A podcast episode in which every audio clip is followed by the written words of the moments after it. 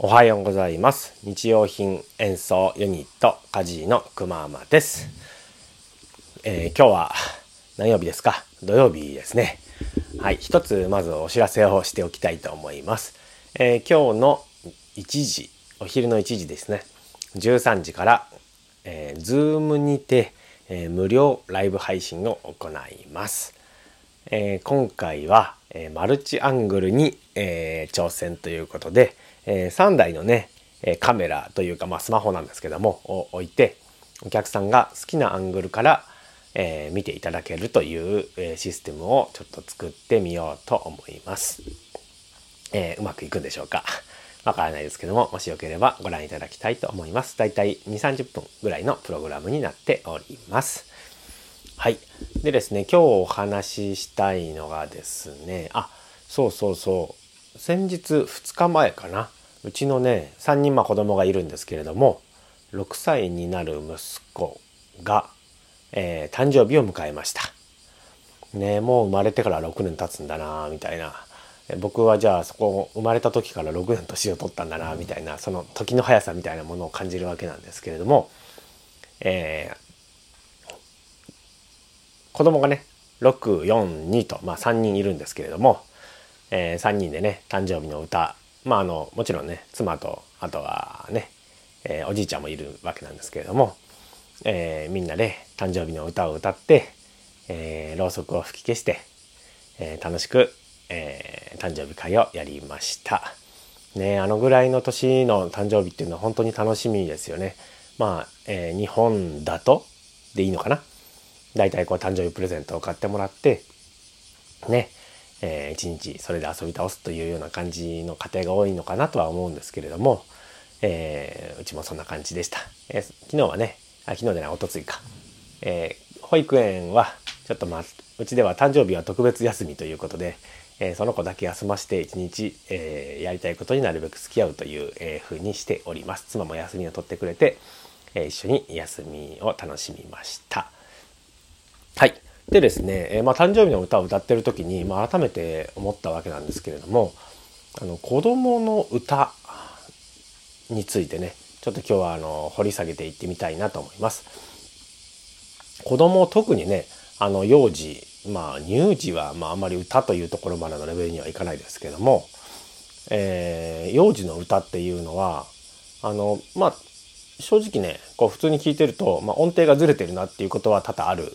わけなんですよね。でもなんかあんまりこう心地あんまりというかまあ心地いい感じがするねあの音程がずれててあんまり気持ち悪くないなみたいな風に僕は感じるんですよね。でこれがまあなぜなのかなというのをちょっと深掘りしてみたいと思うんですけども、まあ、まずは大概楽しそうに歌っているねあのどんな歌でもなんか新しく覚えた歌聴いてみたいな感じでね楽しそうに歌っていると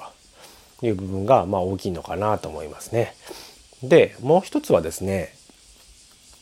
あの多分自分でこう歌いたいというそのビジョンが見えてると思うんですよね。多分体とかその声帯の、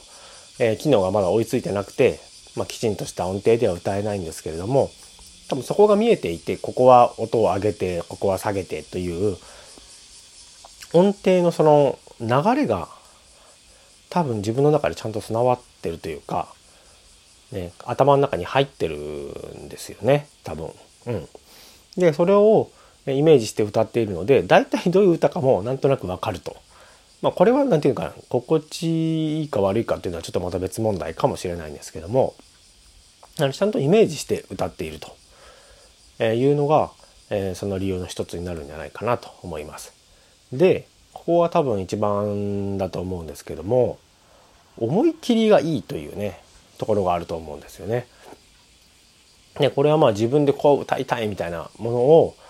えーこうね意思としてこう歌にして歌ってるわけなんですけどもその意思があるかないかこうするぞみたいなね、えー気持ちがあるかないかっていうのは本当にこう歌を歌う上で、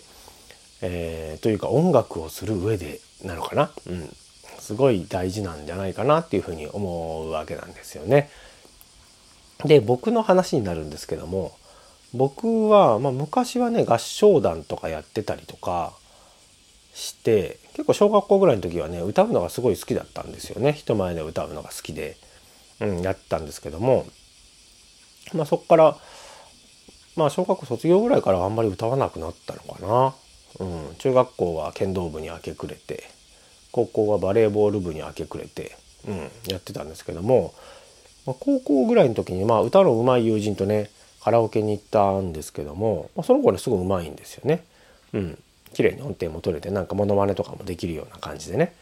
で僕はですねなんかもう音程もあんまり取れなくなってで、うん、カラオケとかってあんまりまあ行く機会もそもそもなかったので慣れてなかったっていうのもあると思うんですけどもなんか歌がすっごい下手になってたんですよね。でなんかその時からなのかな多分その上手い人がいっぱいいるっていうのを感じてしまったからなのかなで萎縮してしまったみたいなところがあるのかもしれないんですけどもそれ以来まあ正直ねあんまり歌歌うのがね好きじゃないんですよね人前で。うん、で、まあ、それからなのかもしれないですけども自分のこう歌みたい歌に対するこう何て言うんですかねモチベーションじゃないですけど何て言うの？姿勢みたいなもんですかね。がどこかちょっとこう引っ込んでる感じっていうのは自分自身も感じていてうん。なんかまあねミュージシャンがそんなにどうするんだって本当にもうその通りなんですけどまあ誰に言われたわけでもないですけどね。うん。と僕自身は実はね思ってるわけなんですよね。うん。そうそれでまあそんな中でも歌わなきゃいけないこともあってまあ歌ったりしてるわけではあるんですけどもでうんそうだな特に多分音程だと思うんですよね一番こう特に大人が歌う上で障壁になっているのが音程なんだと思いますね。大人になったらまあ大体みんな歌はある程度歌えるだろうみたいな認識の中で音程がうまく取れていないとすごいこうなんか自分はダメなんじゃないかっていう気持ちになると思うんですよね。うん、ででもですねなんか最近こう知り合いのミュージシャンですごいまあ昔からね一緒にこう音楽をやってきたような、まあ、仲間みたいのがいるんですけどもがなんかライブ配信とかしててすごいね歌いい歌歌うんですよね。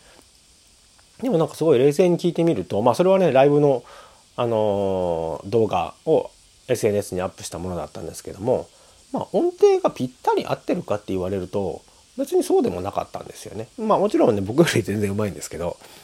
そんなにねピッチピチにいいこうピッチで歌ってるかっていうとそうでもなかったんですよ。まあ、でもやっぱり心地がよくって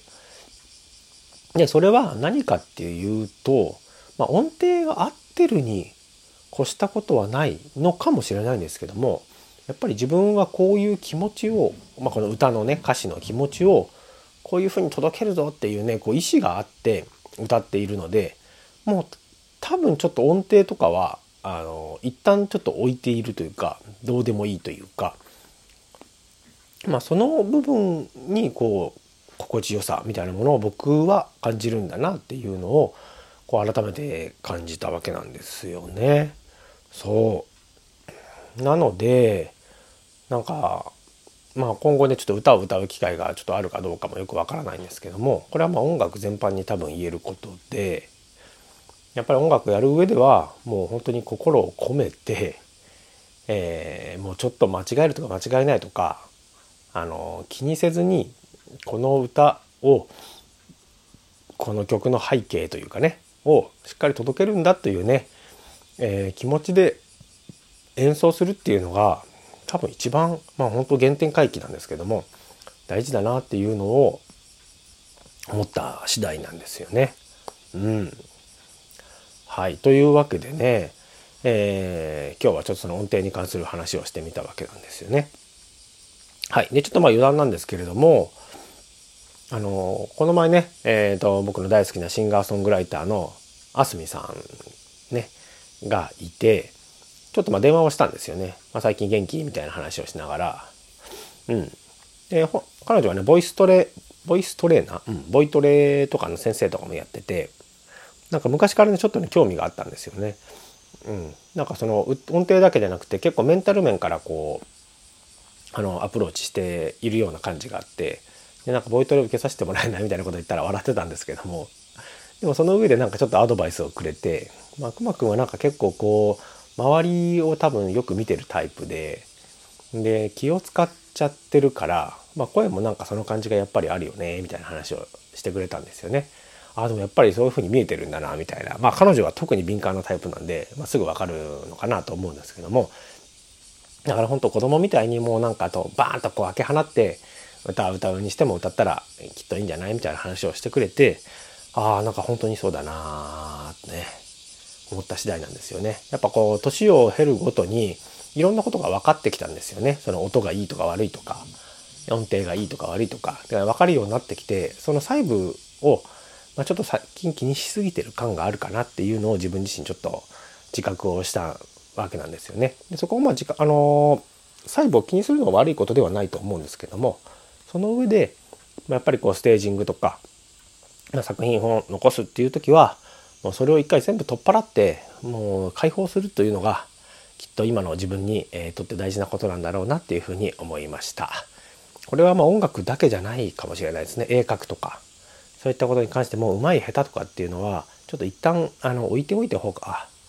いいんだろうなっていうのを、えー、ちょっと今拡大解釈ですけども感じています。えというわけで今日は、えー、ライブ配信午後1時から自分を解放して頑張りたいと思います。えー、こちらの詳細の部分にね、リンクを貼っておこうかと思いますので、もしよければ、え、そちらからご覧ください。はい。というわけで、え、今日から巷は3連休ですね。はい。良い連休をお過ごしください。それでは、バイバイ。